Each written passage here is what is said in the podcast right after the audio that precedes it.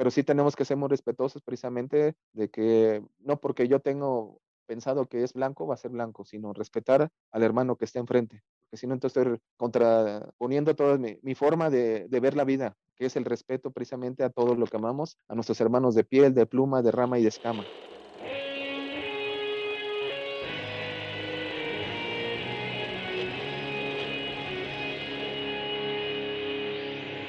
Bienvenidos a Volver al Futuro Podcast, donde platicamos con las mentes que nos impulsan a crear el nuevo paradigma de salud y bienestar, conducido por Víctor Sadia.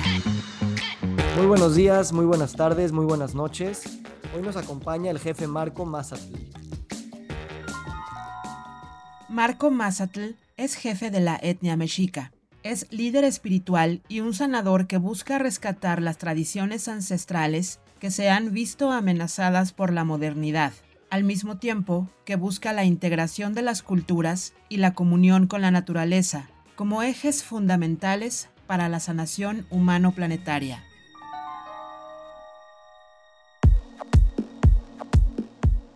Marco, gracias por estar aquí.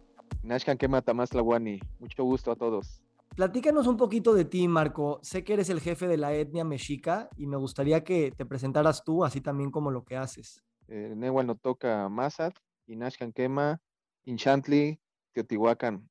Soy su amigo Marco Mazat y vivo en Teotihuacán y soy amigo de todos ustedes. Estoy para servirles.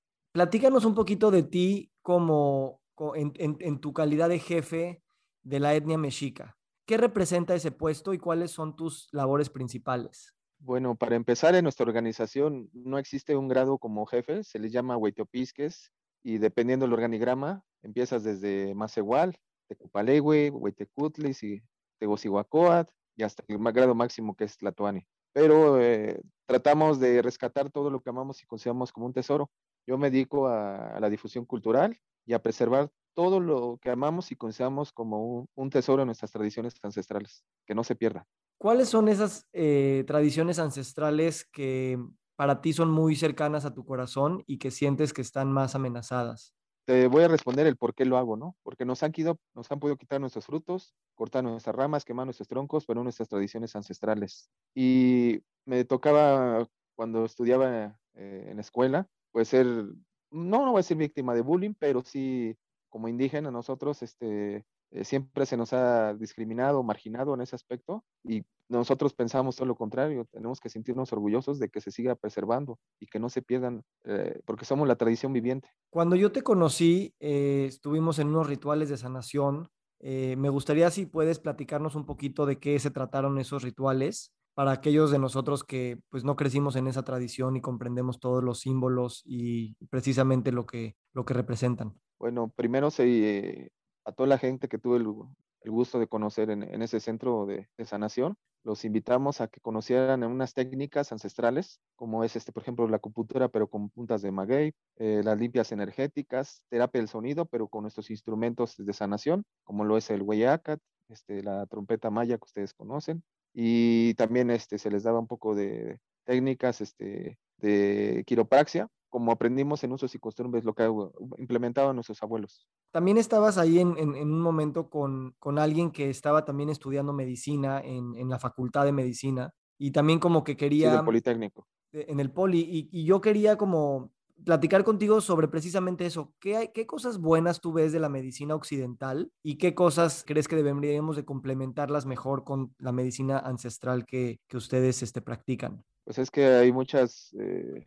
cada cabeza es un mundo, no me hablan de la medicina alópata, homeópata. Al final de cuentas, la medicina se usó para la curación, más no para la adicción, y toda la medicina precisamente viene de la tonancia intral y la madre tierra. Eh, la forma de implementarlo, que el objetivo es curar, que sea bienvenido de donde sea. Eh, nosotros tenemos este, formas de sanación donde curamos mente, cuerpo y espíritu. Esa técnica ha sido ancestral y no es un invento de nosotros. Esto ya viene de, vienen los códices, desde, te puedo hablar, por ejemplo, del códice trocortesiano 3 de Códice Madrid, ¿no? De las técnicas de sanación que se implementan. Este, las curaciones, por ejemplo, en el, en el baño de purificación, el temazcal, que es un sistema de ionización, ¿no? Si tú pasas una toalla blanco, sacas todas las bacterias, este, hasta coliformes, eh, las toxinas, y la toalla que está blanca se pone amarilla o café es todo lo que tenemos precisamente cargando nosotros y que no es del cuerpo. El cuerpo humano es tan perfecto que cuando le sobra algo, le falta, nos avisa hasta, por ejemplo, una espinita, una astilla, aunque no la veamos, nos estamos rascando y estamos sintiéndolo, porque el cuerpo humano es perfecto. Mi abuelo nos decía, la perfección llegará cuando el hombre sea capaz de crear todo lo que sea capaz de pensar. Ahora que tú estás eh, pues viajando por muchas partes y pues haciendo estas actividades de sanación, de curación, de comunidad, ¿qué cosas ves en, en las ciudades y en las personas que crecimos en las ciudades que hemos perdido en términos de, de esa realización de la mente, el cuerpo y el espíritu y, y que a lo mejor podríamos aprender más de, de esta cultura tuya tan rica en, en, en, esa filosofía que engendra en todos sus aspectos? Bueno, para empezar, estamos perdiendo una identidad nacionalista, donde nos creemos mexicanos y no sabemos ni qué significa la palabra México. ¿Por qué? Porque estamos adoptando, y está bien que adaptemos otras formas de, de Occidente o hasta de Oriente, como quieran decirlo, donde nosotros tenemos nuestra propia cultura para meditar, para rezar, ¿sí? Nosotros eh, tenemos los principios precisamente que nos dejaron nuestros abuelitos, donde tenemos que hacerle nuestros rituales, por ejemplo, el culto al sol, ¿sí? a la madre tierra. Y todo es respetable siempre y cuando lo hagamos con fe. La fe es el acto supremo del hombre. Entonces, bienvenidos todas las creencias o dogmas que aporten a tu vida. ¿no?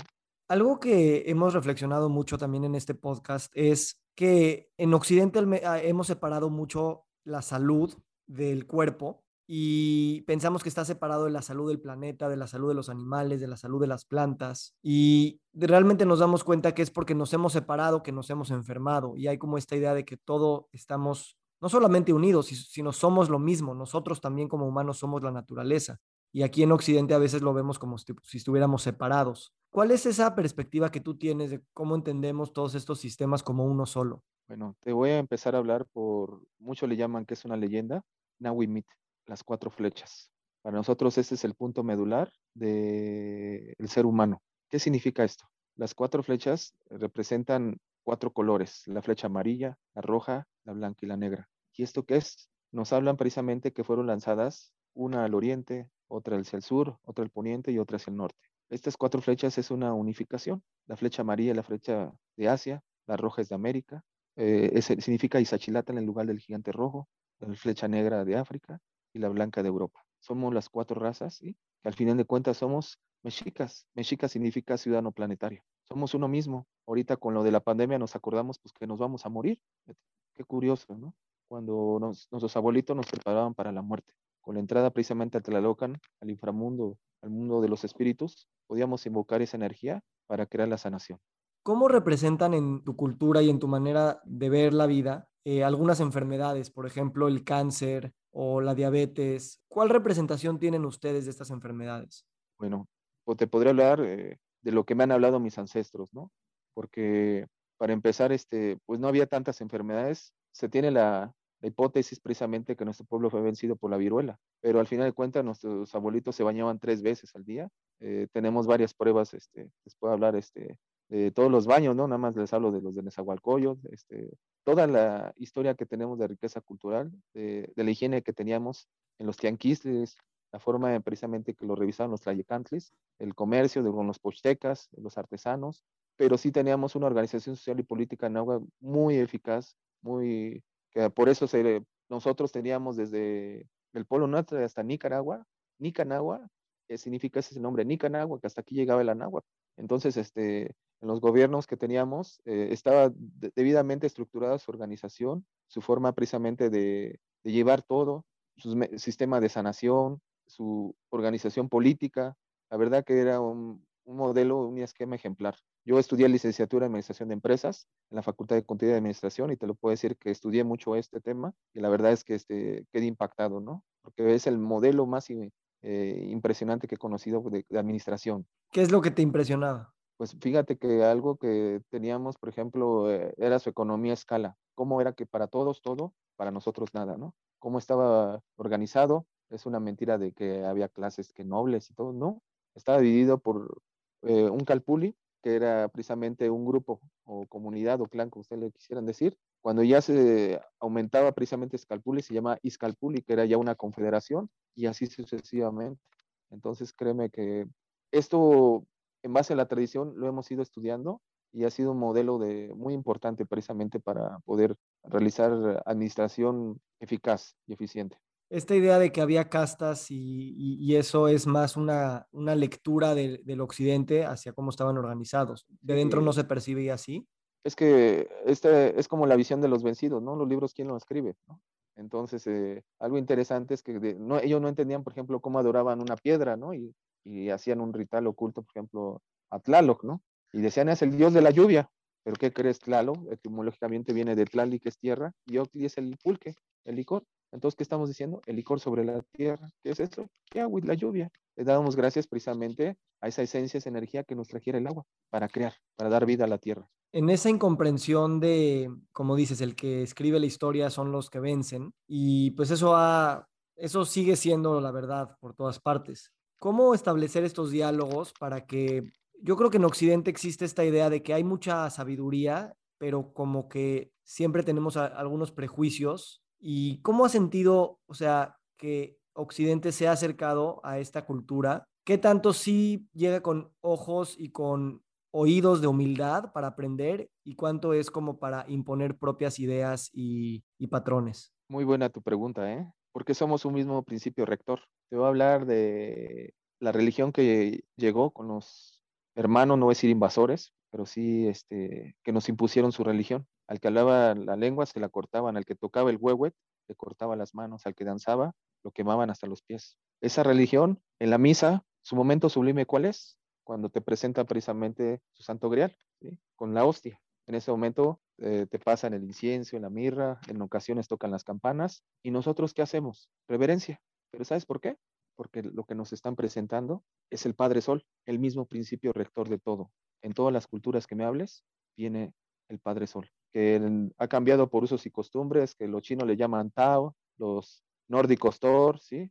los egipcios Teot, nosotros le llamamos Ometeot, que, significa dos energía, que ahorita te voy a platicar de este tema que es muy bonito, y que al final de cuentas nos damos cuenta que es el mismo principio. Teo, Tar, los egipcios Deus, ¿sí? o Zeus, y te das cuenta que es el mismo principio. ¿Y qué es esto precisamente? El principio creador. Somos uno mismo, al final de cuentas, en este agua en este continente, en este mundo. Platícame un poquito del rol de los sanadores en tu cultura. ¿Quiénes son estas personas que toman este rol de, ayudar a sanar a las personas? Y si también todos en esta cultura que, en la que crecen y en la que aprenden también se ven a sí mismos como sanadores sin importar si eh, los demás los ven así. Bueno, nuestros abuelitos eran tan chingones, esa es la palabra para decirlo, porque preparaban precisamente desde, el periodo de gestación de 260 días a sus guerreros que van a, iban a hacer la sanación, hombres medicina, guerreros malinali, ahorita actualmente en, en, otras culturas de nosotros, de las 68 etnias indígenas que quedan,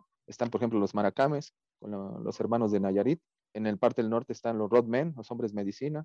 Para nosotros este, es importante que no se pierda la forma precisamente de, de hacer la sanación en base a algo muy importante que tenemos nosotros es la conexión con la madre tierra, utilizando precisamente las plantas medicinales, que de, hecho este, pues están acabando en Viricuta, están acabando precisamente toda la, medicina de, sagrada del venado azul y que este es un llamado precisamente a todos los jóvenes para que se acerquen y conozcan. Eh, con esto no estoy haciendo una invitación a que se vuelvan indios, simplemente que conozcan nuestras tradiciones, nuestra forma de curar, nuestros usos y costumbres que tenemos nosotros. ¿Cuál es el rol de las historias? Ahorita que te hice algunas preguntas, me contestaste con las historias. A veces en Occidente tratamos de todo hacerlo muy científico y muy analítico y pues casi casi como quitar la parte de la historia y hablar de números y hablar de gráficas. Y para mí una de las cosas más poderosas es el aprender, el enseñar y el precisamente comunicarnos a través de compartir historias. ¿Cuál es el rol de las historias en su cultura? A lo mejor eh, me puedes decir que son historias, pero son vivencias de nuestros abuelitos que ellos tienen plasmados en muchos libros, ¿no? Te puedo hablar, este, por ejemplo, el Códice Borgia, ¿no? Donde precisamente ahí viene la, la creación de, hasta del, del, ser humano precisamente en todos sus aspectos, precisamente. Eh, lo que te hablaba de los, la gente de los cuatro colores, sus ceremonias, sus rituales, y eso precisamente los científicos lo están analizando, ¿no? Porque ellos apenas están descubriendo que, por ejemplo, en el Hueco Achicale, la jícara solar, ahí viene precisamente eh, la era de los soles. ¿Cómo te explicas precisamente? Eh, yo tuve la dicha de, estar con el arqueólogo Sergio Gómez, y eh, estar precisamente en el proyecto Tlalocan, cuando es el túnel de inframundo, bajar 15 metros y estar eh, en un lugar sagrado para nosotros, donde ves toda la cueva llena de pirita. No sé si ubican esta piedra pirita.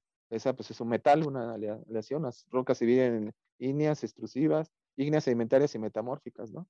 Esta piedra este, es un metal y ya estaba pulidita, ya estaba ya, porque era una, simbolización muy importante de, los astros, precisamente.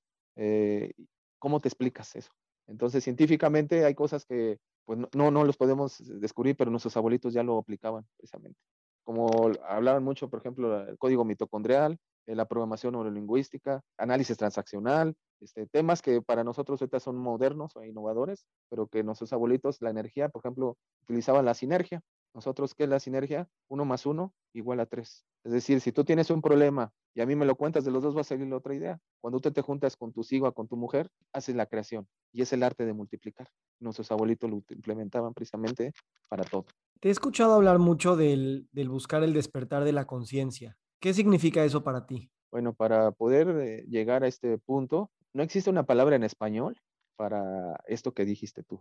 Me refiero hablando energéticamente, ¿no? Lo más cercano en francés se le dice déjà vu.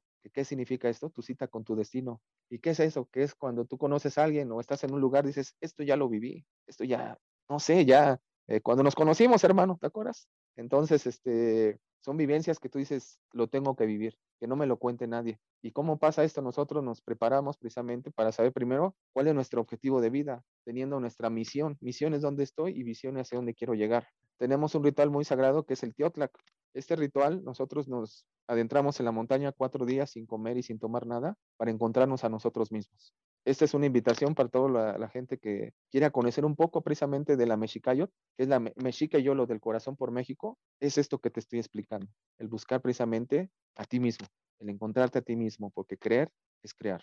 Yo lo que he visto que tú y, tu comunidad eh, han hecho increíblemente es el ni tomar la posición de víctima, ni tampoco tomar la, la, posición de, pues yo no me voy a esforzar por establecer puentes de comunicación. Y, y, creo que es algo muy, muy bonito de que nos podemos encontrar en un punto más adelante juntos, en vez de determinar quién tiene la razón o quién puede hacer oídos ciegos a lo que el otro quiere, quiere decir. ¿Qué experiencias tienes bonitas que nos puedas compartir respecto de, del movimiento que están ustedes haciendo y de pues, lo que están logrando con la misión que tienen de preservar esta riquísima cultura ancestral que, que pues, se, ha, se ha perdido mucho? Te voy a poner un ejemplo. El hombre grande sabe cuándo y en qué es pequeño. El hombre pequeño no lo sabe, tiene miedo de saber lo que queremos ser en esta vida. Hombres grandes, hombres pequeños el otorgar el perdón a, lo que pasó, para mí no, porque para empezar no existe esa palabra para nosotros, porque entraríamos en tema de, religión y tú lo sabes, este, religión es el el reencuentro con tu, contigo mismo y nunca vamos a estar de acuerdo, pero sí te puedo decir que, y te voy a poner un ejemplo, eh, yo participé en la serie de, de TV Azteca de Hernán Cortés, donde a nosotros nos pidieron este, que representáramos este, a los mexicas y dignamente lo quisimos hacer, ¿no? Tuvieron ellos este, a sus guionistas e historiadores, este, que no voy a decir nombres, pero que pues transversaban toda la información, ¿no? Por ejemplo, nos, en la veintena de Tosca nos pedían que nosotros corriéramos, ¿no? Porque nos iban a matar.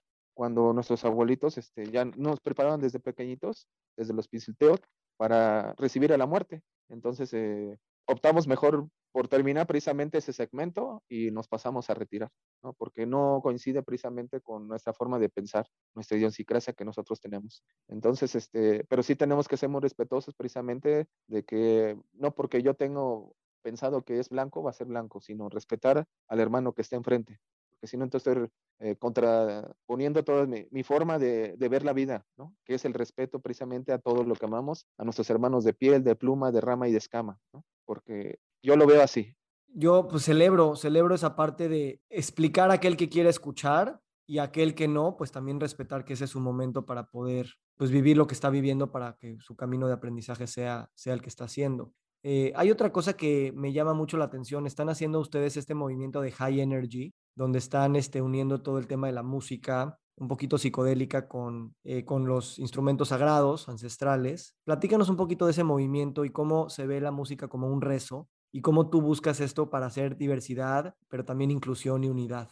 Muy bien, eh, entraste un punto interesante. Eh, este proyecto nosotros le llamamos Teyolia. Teyolia viene de Teod, energía, y Yolot, corazón, el corazón de la energía. Y creemos precisamente que estamos viviendo en tiempos pues, especiales y complejos, donde un ejemplo yo, ¿no? Como jefe de leña mexica, ¿de qué me sirve tener mi quetzalcopili y tener todas mis plumas y, si no puedo pagar el camión? ¿no? Tenemos que vivir en tiempos lineales, donde tenemos que tener un toque en agua, un libre albedrío, un equilibrio precisamente entre lo material y lo espiritual. Ni muy, muy, ni tan, tan. Pero esto, ¿cómo lo podemos lograr? Precisamente y lo pensamos por medio de la música. La música eh, es una forma de expresión que debe ser una ciencia, técnica y arte para poder llegar a la gente no estamos peleados con la tecnología, al contrario, tenemos que vivir con ella y adaptarnos a sus usos y costumbres. Tuve la dicha de conocer a, Pascal de TransX, platicar precisamente con la gente de Polymars, que ya, la, nuestra hermanita Janet nos presentó y que gracias a ella fue un buen vínculo para poder eh, fusionar un concepto tecno con nuestra música, con instrumentos prehispánicos, ¿no? Nosotros con mucho respeto lo hacemos y decimos siempre, ¿no? Si de mil personas que van a estar ahí en el escenario, a una le llega el mensaje de la mexicanidad, estamos cumpliendo nuestra misión, que es el despertar conciencias y crear al ser superior del futuro. Este podcast se llama Volver al futuro y una de sus acepciones es precisamente que tenemos que volvernos hacia el pasado para poder proyectar nuestro futuro. Y a veces en las sociedades tecnificadas, científicas, urbanas, occidentales, pues a veces nada más es una fascinación por el futuro, la velocidad, todo ver hacia adelante y olvidamos o dejamos atrás algunas cosas que son pues, siempre parte de nosotros, pero que pues a lo mejor no están de moda o a lo mejor no hablan de productividad y lo que sea. A veces también hay una connotación de ver para atrás, es como pues ver algo que, que es menos desarrollado. Y yo en ese sentido quisiera que tú nos dieras unas palabras respecto de, porque ya mencionaste el tiempo lineal, ¿y qué pasa cuando te sales de esa concepción? ¿Qué, qué rol juega en su visión el pasado y el futuro también? Qué pregunta muy buena, ¿eh? porque mucha gente lo ve como pasado, yo lo veo en tiempo lineal, presente. Este es el aquí, el Nikanashka, el aquí y el ahora. Es momento de, no nada más, como lo dice el maestro Abraham, Abraham Maslow, ¿no? Nacer, crecer, en tu pirámide también de Gauss Jordan, ¿no? Sino dejar huella y trascender también. Que digan, mi, abuelito Víctor hizo esto por, por México, por el amor a todo el, continente, por, el, por la humanidad, ¿no? Dejemos huella, trascendamos. Nuestros abuelitos decían, eh, y me gusta mucho esta, estas palabras de nuestro abuelo Nezahualcóyotl. Senca nuni no yas, y no pueblo titla, ante notleco sin caimán tlactipac, man el Xochitl, man el cuicat, solo hacia de irme, como las flores que perecieron, nada quedará de mi fama, nada quedará de mi nombre, al menos dejemos cantos y dejemos flores, el Isochil y en cuicat. Los cantos son las ideas, todo lo que hacemos en este plano terrenal, y las flores, todo lo que dejamos, como nuestros hijos, nuestros ideales. Entonces los invito, hermanos, a que dejemos cantos y dejemos flores. In Xochitl y Cuicat. Querido Marco, pues te agradezco mucho esta conversación te honro y te celebro y te agradezco tu, apertura, tu transparencia, pero sobre todo tus grandes ganas de compartir tanta sabiduría y tanto amor que tienes por todos y por todo. Les quiero terminar dejando un pequeñito mensaje. Significa Imechikayo y Elisli Ayespoliwis. La mexicanidad jamás perecerá y esto lo hacemos porque creo que es importante que aprendamos que así como decimos amén, namaste, aprendamos a decir ometeot Ome es dos y Teod es energía. Es como decir el día y la noche, el sol y la luna, positivo y negativo, hombre y mujer. Presente la dualidad creadora, Ome Teot. Y esto es muy bonito porque lo, lo, dicen otros, imagínate, otros escritores como maestro Anthony Artaud. El día que México despierta su cultura, no habrá bombas ni aviones que nos detengan. Ome Teot, hermanos. Ome Teotl. Muchas gracias. Gracias, Kamati.